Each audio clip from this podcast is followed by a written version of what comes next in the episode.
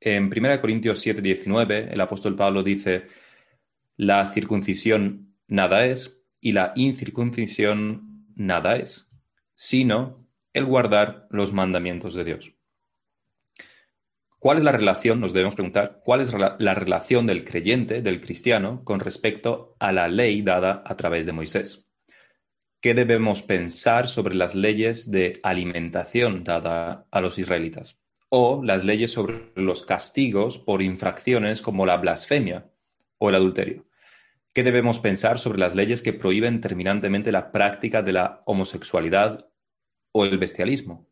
¿Podemos usar estos versículos del Levítico como argumento para defender que Dios detesta esas prácticas? Todo eso es lo que estamos intentando responder en esta serie de la ley y el cristiano. Pero parece ser que a algunos en el mundo evangélico hasta les incomoda que hablemos y estudiemos estos temas. En un blog de un teólogo reformado, en donde expone la enseñanza sobre los tres tipos de ley bastante escuetamente, dice solamente eh, prácticamente que esto es lo que las iglesias reformadas creen, poco más, pues en un comentario un, individuo le escribe, este artículo, dice este señor, parece una publicación técnica para profesionales legales. ¿Quiso Cristo que sus santos fueran abogados del pacto, analizando continuamente las complejidades más pequeñas de la ley? La preocupación por la ley ciega las mentes de los hombres para que no conozcan las para que no conozcan verdades sobre la vida de la resurrección de Cristo interna interior a través del Espíritu, quien nuestra ley interior, quien es nuestra ley interior, imperativa y viviente. Si hemos empezado por el Espíritu, ¿seréis ahora perfeccionados por la carne? Y cita, por supuesto, unos cuantos versículos. Notad aquí el lenguaje bíblico que utiliza, citando de Romanos, de Gálatas, de las cartas a los Corintios, todo sacado de contexto, por supuesto, lo que lo hace bastante ridículo. Ahora, ¿qué es lo que quiere decir este hombre con todo esto? Pues simplemente lo que quiere decir es que no deberíamos hablar sobre la ley ni estar preocupados por los mandamientos. Tenemos el Espíritu y con eso basta. Amémonos y ya está. Y creo que es ese es el sentimiento de los evangélicos en nuestros días. Si estudiamos la ley, sus enseñanzas, nuestra relación como redimidos en el nuevo pacto, si estudiamos sus aplicaciones para nosotros, somos solamente unos aburridos abogados muertos por dentro y casi, casi también por fuera. Ahora, también debemos decir que el mundo evangélico desnortado tiene algunos puntos válidos eh, o algunas preocupaciones legítimas, porque desde luego no queremos ser doctores de la ley en el sentido farisaico de descubrir nuevas maneras retorcidas de aplicar leyes del Antiguo Testamento y todo eso mientras vivimos en pecado y nos olvidamos de Cristo y del Espíritu. Es decir, colar el mosquito y tragarnos el camello, intentar quitar la paja del ojo ajeno y tener la viga en el nuestro. Fue el apóstol Pablo quien dijo, la letra mata, más el espíritu vivifica. Por supuesto, esto debe ser una preocupación para nosotros, pero debemos estar seguros de que la falta de conocimiento es lo que produce que tengamos una viga en el ojo. Es lo que hace que estemos colando el mosquito mientras nos tragamos el camello. Es decir, la ignorancia del mundo evangélico es lo que les sitúa en la posición perfecta para convertirse en los nuevos fariseos. La ignorancia les sitúa en la posición perfecta para ser los nuevos fariseos, los fariseos modernos del siglo XXI. La ignorancia, porque no estudian. Porque no puedes guardarte de lo que no conoces. ¿Cómo respondió Cristo a las tentaciones de Satanás? con el conocimiento de las escrituras? ¿Cómo podemos cumplir con lo que Dios requiere de nosotros con el conocimiento de las escrituras? ¿Qué requiere Dios? Amor, pues el amor va ligado al conocimiento y específicamente a la ley. Debemos amar a Dios con nuestra mente. Y como veremos, el amor es el cumplimiento de la ley y la ley desgrana lo que es el amor. Me temo que los que hablan tantísimo sobre el amor en detrimento de los mandamientos y en detrimento del conocimiento cumplen con el siguiente perfil que voy a detallar. Primeramente, estas personas tienen pocos amigos y los que sí son sus amigos les tienen que o bien evitar bastante o bien perdonar bastante, porque en sus interacciones y en sus relaciones no son leales, no son guiados por la justicia, no son guiados por el, por el, temor de Dios, sino solamente por un sentimiento o emociones que claramente van y vienen y son totalmente imparciales, porque su ley es su sentimiento, es su emoción. Y de alguien así, o bien te alejas, o bien tienes que estar constantemente perdonando y ser condescendiente. Y en segundo lugar, estas personas que tanto hablan del amor en detrimento de los mandamientos, en detrimento del conocimiento, son personas, estas personas, en segundo lugar, son personas que viven en el mundo de la constante imaginación, constante futuro, constantes situaciones irreales. Ellos aman mucho en su imaginación. Ellos irían a África a predicar a los pobres de las, de las aldeas perdidas. Ellos darían su vida por Jesús. Si fueran a África, amarían mucho. Si tuvieran cerca pobres, los alimentarían. Sí, sí, sí. Todo con sí y todo verbo en subjuntivo, pero poco en indicativo y poco en pretérito. Se imaginan mucho, pero actúan poco. Aman más a los pobres de la India profunda que a la esposa o al esposo que tienen al lado. Mirando, por supuesto, los hechos. El amor se mide según los hechos. Y de esto también debemos huir.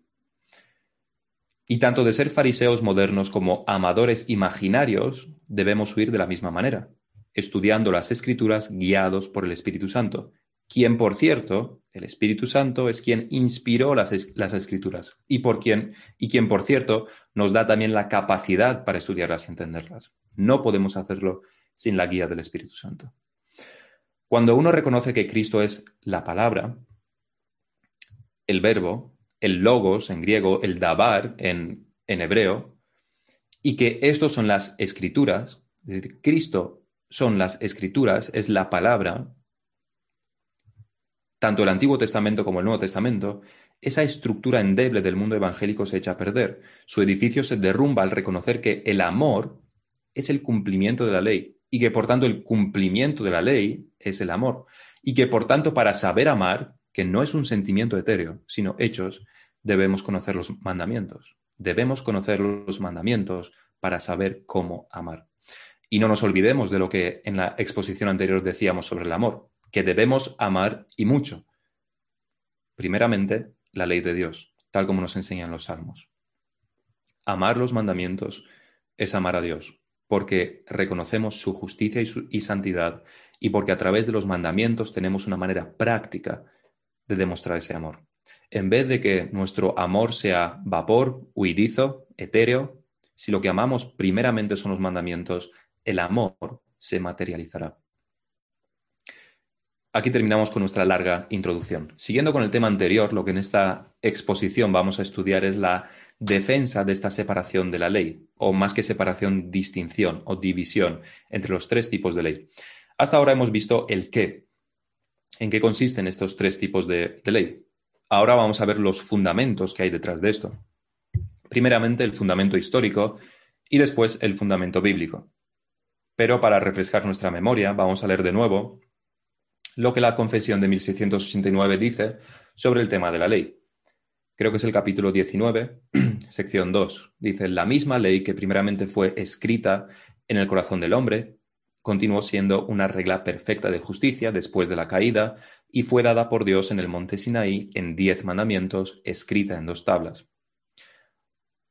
Además de esta ley, comúnmente llamada ley moral, agradó a Dios dar al pueblo de Israel leyes ceremoniales que contenían varias ordenanzas típicas, en parte de adoración, prefigurando a Cristo, sus virtudes, acciones, sufrimientos y beneficios, y en parte proponiendo diversas instrucciones sobre los deberes morales. Todas aquellas leyes ceremoniales, habiendo sido prescritas solamente hasta el tiempo de su reforma, cuando fueron abrogadas y quitadas por Jesucristo, el verdadero Mesías y único legislador, quien fue investido con poder por parte del Padre para este fin. Sección 4. También Dios también les dio a los israelitas diversas leyes civiles que acabaron cuando acabó aquel pueblo como Estado, no siendo ahora obligatorias para nadie en virtud de aquella institución, siendo solamente sus principios de equidad utilizables en la, actualidad. Y punto número 5. La ley moral obliga para siempre a todos, tanto a los justificados como a los demás, a que se la obedezca y después sigue, pero hasta aquí voy a leer. Así pues, vamos a ver en primer lugar en, este, en esta exposición la defensa histórica de esa distinción y en segundo lugar la defensa bíblica. Primeramente, la defensa histórica. Y realmente, antes que nada, debemos definir por qué defender históricamente una doctrina.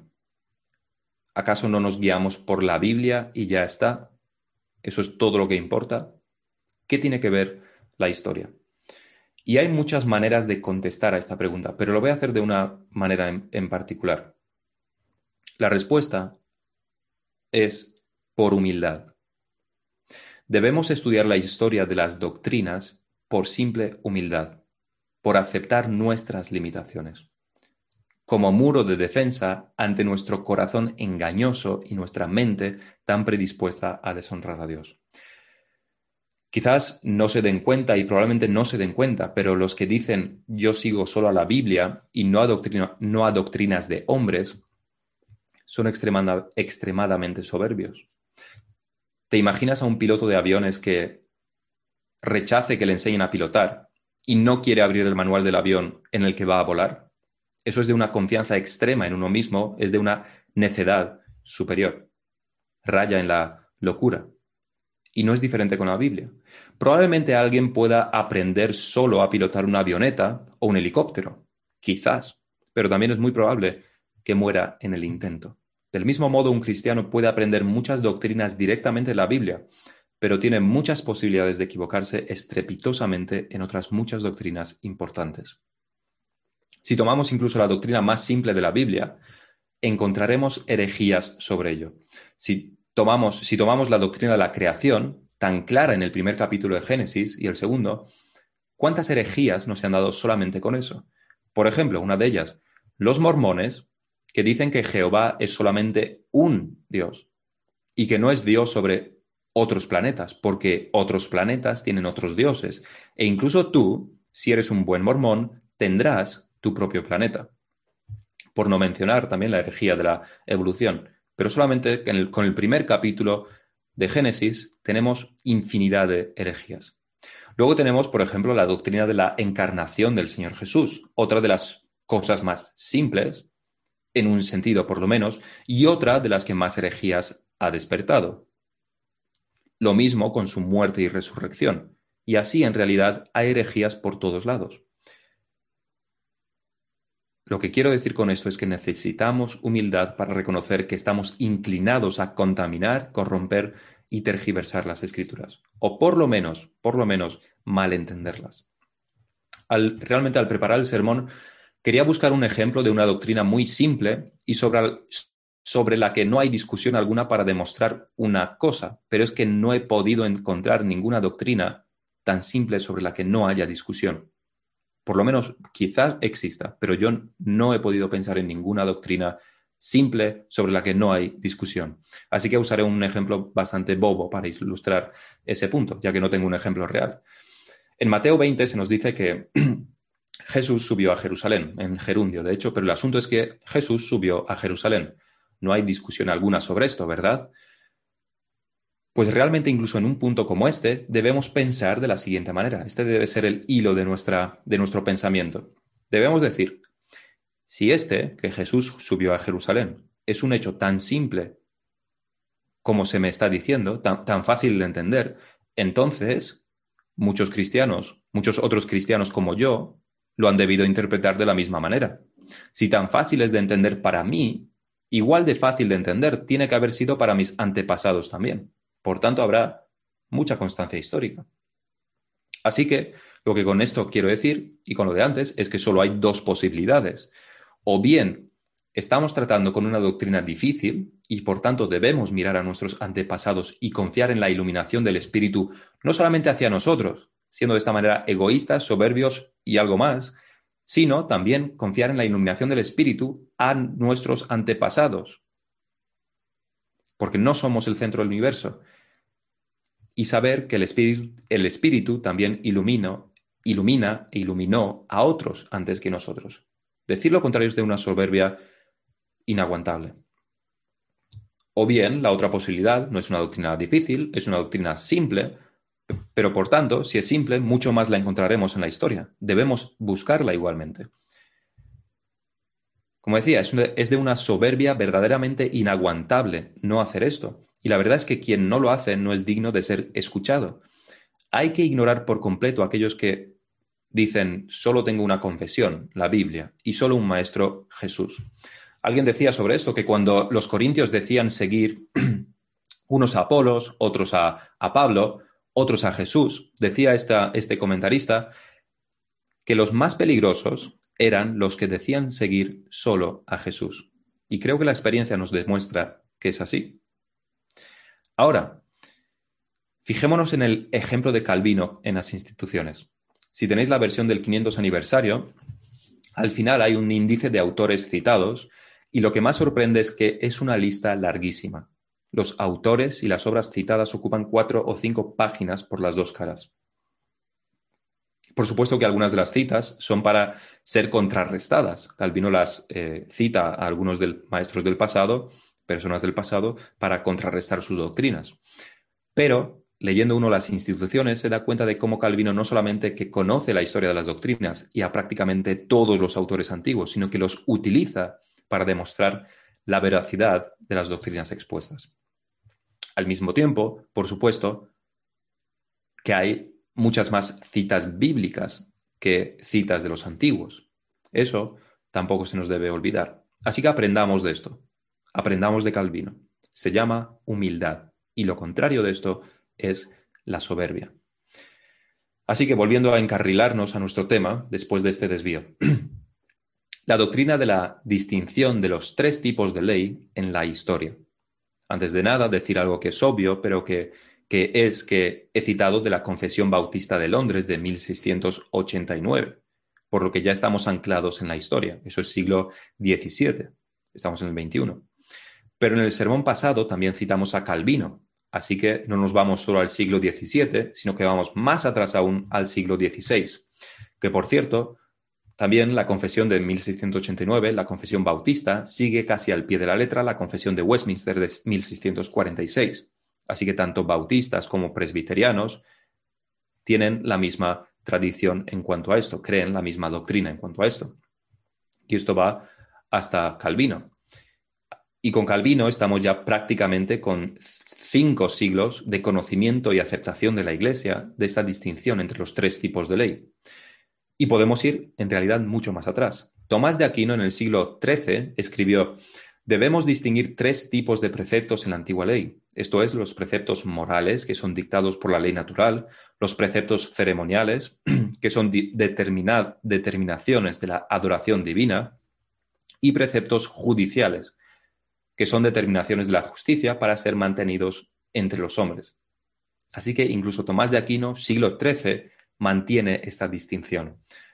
Pero no nos podemos parar con Tomás de Aquino, podemos saltar hasta San Agustín, que escribió, lo siguiente. Dice, por ejemplo, no codiciarás es un precepto moral.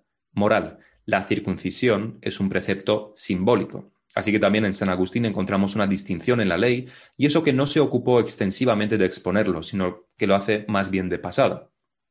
Y con Agustín ya estamos a principios del siglo V. 15 siglos en los que esta doctrina se ha mantenido en la Iglesia. Pero podemos ir más atrás hasta Tertuliano, e incluso más atrás hasta Justino Mártir. Todos los hemos visto en la historia de la Iglesia. Justino Mártir, siglo II, que reconoce que hubo una ley para la piedad y la práctica de la justicia y otra que fue o bien un misterio apuntando al Mesías o por la dureza del corazón de los hombres. Así que también vemos esta distinción en Justino Mártir. Y con esto, en el siglo II, porque realmente si vamos al siglo I encontramos a los apóstoles, así que es lo máximo en este sentido que podemos ir. Con esto concluimos. La defensa histórica. La Iglesia siempre ha sabido diferenciar entre distintos tipos de ley, y aunque no menciones específicamente los tres tipos, inequívocamente reconocen que hay una ley moral y una ley de las sombras o símbolos, que es la ley ceremonial que apuntaba a Cristo. No se menciona mucho la ley civil porque, al menos en parte, la ley civil es simplemente una aplicación de la ley moral en un contexto de nación. Y por supuesto que al menos para comenzar, es mucho más útil hablar solamente de la ley moral, ya que es para la práctica personal, la piedad privada, y la ley ceremonial, ya que tiene que ver con la obra del Señor Jesús y la redención. La ley civil, en este sentido, es un poco más compleja y desde luego mucho más difícil de aplicar. Ahora que hemos dejado la historicidad de la doctrina zanjada, debemos pasar a nuestro segundo punto, que es defender esta separación bíblicamente. La historia es útil, las confesiones nos guían, pero quien en última instancia tiene la autoridad es la Biblia. Este es el principio de sola escritura, solo la escritura. No tenemos dos fuentes de inspiración, como los católicos, los católicos romanos, por lo menos en la práctica. Nosotros solo, solamente tenemos una fuente y la tradición, la historia, las confesiones, los credos, los concilios, son solamente signos que nos ayudan a llegar a esta fuente. Solamente las escrituras tienen la autoridad de Dios mismo, la autoridad para someter nuestras conciencias de manera absoluta. Que no quiere decir que no tengamos otras autoridades. Los padres son autoridad para los hijos, el marido la autoridad para la esposa, el pastor es la autoridad sobre los miembros. Pero en última instancia, lo único que puede atar nuestra conciencia, definitivamente, son las escrituras.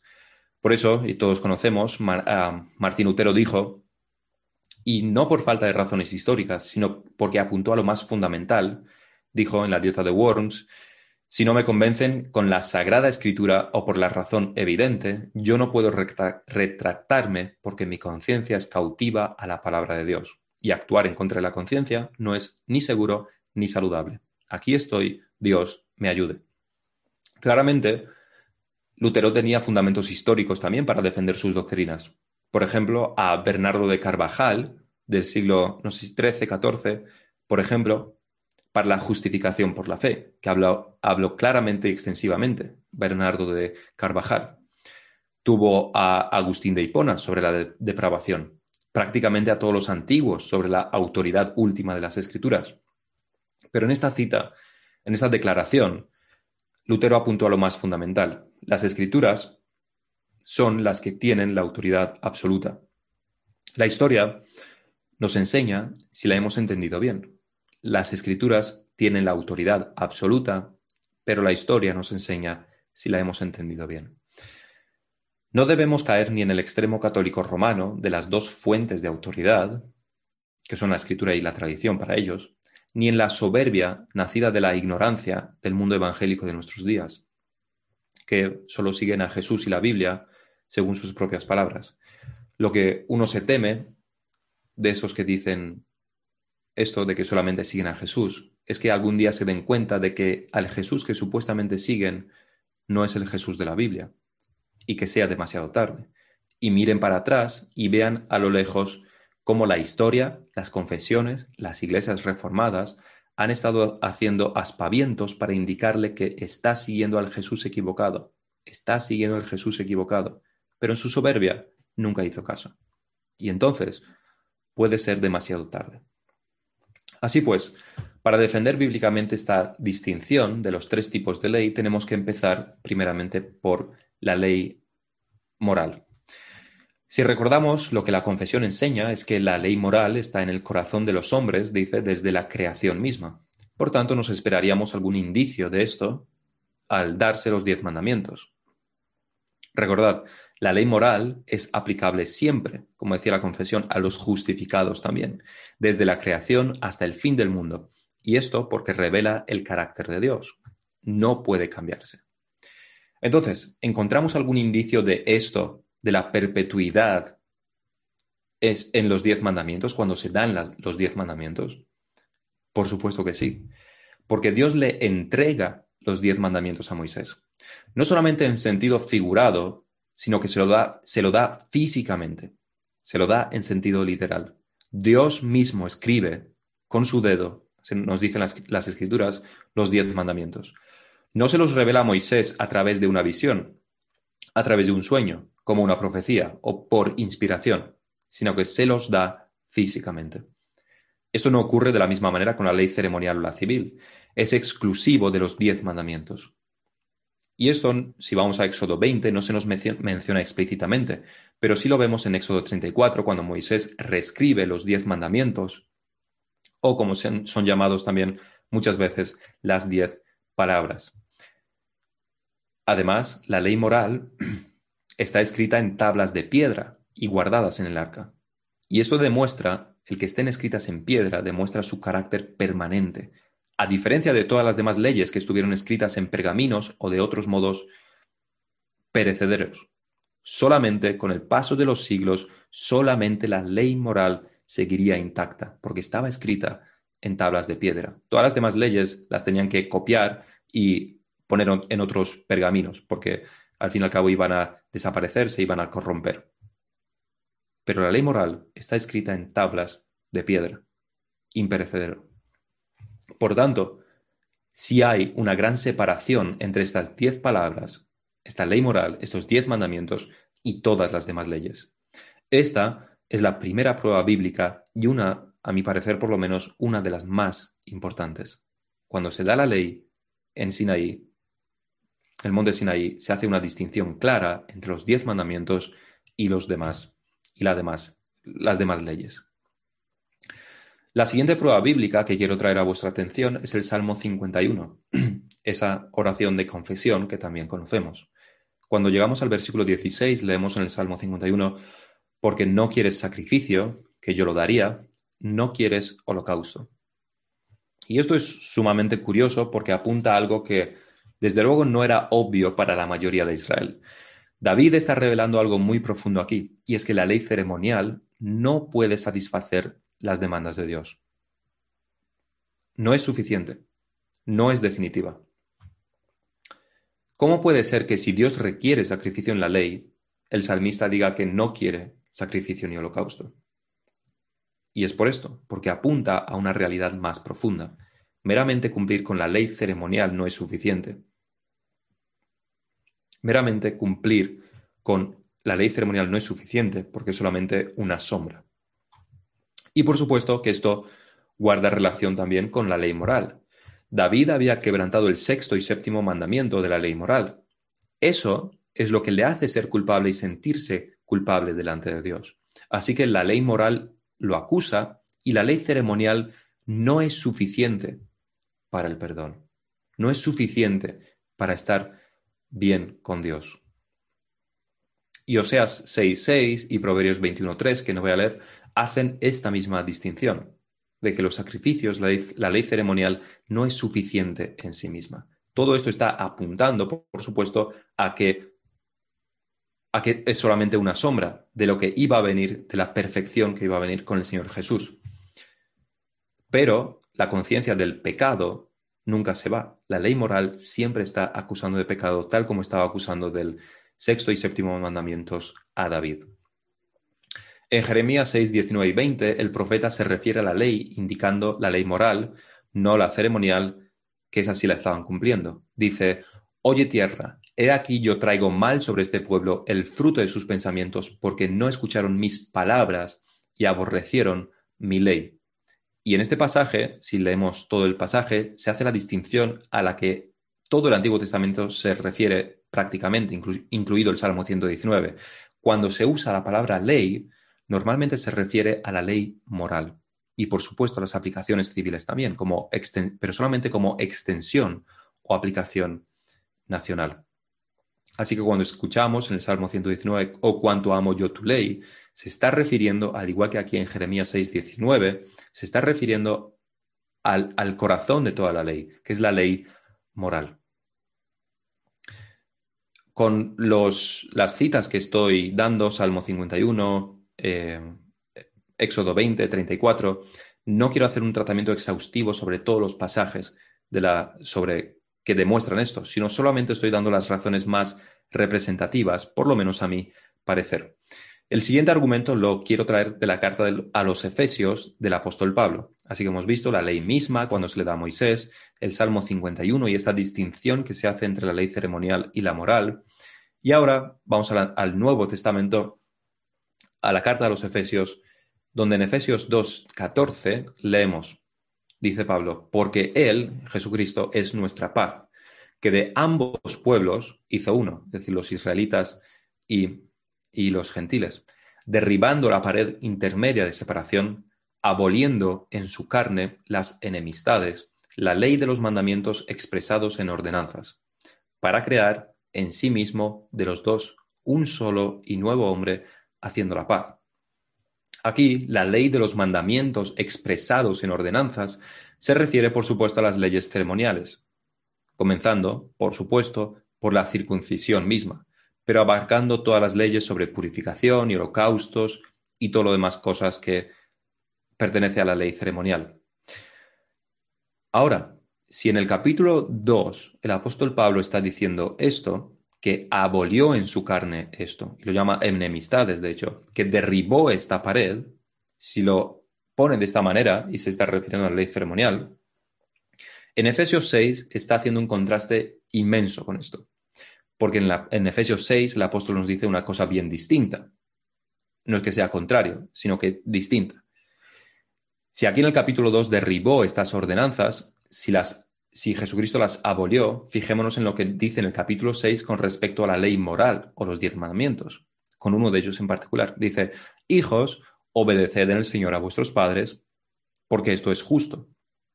Honra a tu padre y a tu madre, que es el primer mandamiento con promesa, para que te vaya bien y seas de larga vida sobre la tierra. Lo que Pablo está diciendo aquí es que claramente los gentiles, los efesios, nosotros, debemos obedecer la ley moral. En el capítulo, 2, el capítulo 2 no se refiere a toda la ley sin distinción, sino específicamente a la ley ceremonial. No se menciona la ley civil porque simplemente no es aplicable. Los efesios no eran una nación, igual que nosotros, y ni podían ni debían aplicar las leyes civiles. Lo único que les atañe es la ley ceremonial, que sí la podían practicar, pero no debían practicar porque fue abolida por Cristo. Porque Cristo la ha cumplido. Y la ley moral, ¿qué dice Pablo sobre la ley moral? En el capítulo 6 nos está diciendo explícitamente que como creyentes debemos guardarla. Es el primer mandamiento con promesa. Honra a tu padre y a tu madre. El quinto mandamiento. Así que hemos visto la unicidad de los diez mandamientos, el Salmo 51, la enseñanza de Pablo a los Efesios y en último lugar un breve apunte sobre la enseñanza general del Nuevo Testamento. Como digo, de manera muy simple porque podemos ahondar en detalles todo cuanto deseemos. En la carta a los Hebreos se nos muestra claramente cómo Cristo es el cumplimiento de la ley ceremonial, de todos los sacrificios, todos los holocaustos, ofrendas, ritos de purificación, absolutamente todo lo de la ley ceremonial, y se está diciendo explícitamente esto, la ley ceremonial ya no está en vigor, ha sido cumplida, cumplida y en cierto sentido abolida, como dice Pablo en Efesios. Y sin embargo, en otros pasajes del Nuevo Testamento vemos afirmaciones como la del Señor Jesús, que dijo, no penséis que he venido para abrogar la ley o los profetas, no he venido para abrogar, sino para cumplir. Porque de cierto os digo que hasta que pasen el cielo y la tierra, ni una jota ni una tilde pasará de la ley hasta que todo se haya cumplido. De manera que cualquiera que quebrante uno de estos mandamientos muy pequeños, y así enseña a los hombres, muy pequeño será llamado en el reino de los cielos mas cualquiera que los haga y los enseñe, éste será llamado grande en el reino de los cielos. Aquí, por supuesto, el Señor Jesús se refiere en parte a la ley ceremonial, pero no podemos excluir la ley moral también del versículo 19, porque por un lado Cristo lo cumple, por lo tanto lo anula, podríamos decir, pero por otro lado, cualquiera, dice el Señor, cualquiera que quebrante uno de estos mandamientos muy pequeños, esto se refiere a la, en parte a la ley mencionada antes, que nunca será invalidada, sino que estará siempre en vigor, la ley moral. Esa es la ley moral. En sermones futuros estudiaremos también en más detalle estos pasajes y todo lo que se dice en el Nuevo Testamento sobre la ley, muchos de los cuales son repetidos por, por los evangélicos de nuestros días. Pero para concluir, desde luego, como decía al principio y creo que siempre digo, esta serie tiene un aspecto apologético, es decir, que nos sirve, estamos dando argumentos que nos sirve para defender nuestras creencias. ¿Por qué nosotros mantenemos, predicamos sobre los diez mandamientos y decimos que siguen en vigor? Estamos dando las razones sobre esto, por lo menos en estos dos últimos, en estas dos últimas exposiciones. Por tanto, esto es alimento para la mente. Pero no por eso el corazón no debe estar involucrado. Uno de los resultados de este conocimiento debe ser el amor a la ley, un asombro hacia la perfección de los diez mandamientos que nos lleve a adorar a Dios. Así que el objetivo es también que amemos la ley y por supuesto que busquemos aplicarla. No podemos ser laxos en su cumplimiento porque no hay fundamento bíblico ni histórico para rechazar los diez mandamientos. No hay fundamento, no hay fundamento bíblico ni histórico para rechazar los diez mandamientos y decir que no se nos aplican a nosotros. Los evangélicos normalmente no lo creen de esta manera, no lo ven de esta manera. Y por tanto eso conduce a una praxis más libre, menos rígida, más confusa, que si se está tratando de la ley de Dios, se traduce en pecar, porque hablamos de la ley. Por tanto, debemos saber que no tenemos excusa ni justificación al quebrantar la ley moral, ninguno de los puntos de la ley moral, porque sigue en vigor. Ahora igual de fuerte que en el Israel de David, que en el Israel de Moisés, que en Sinaí mismo cuando fueron dados y en el Edén mismo antes de la corrupción del hombre.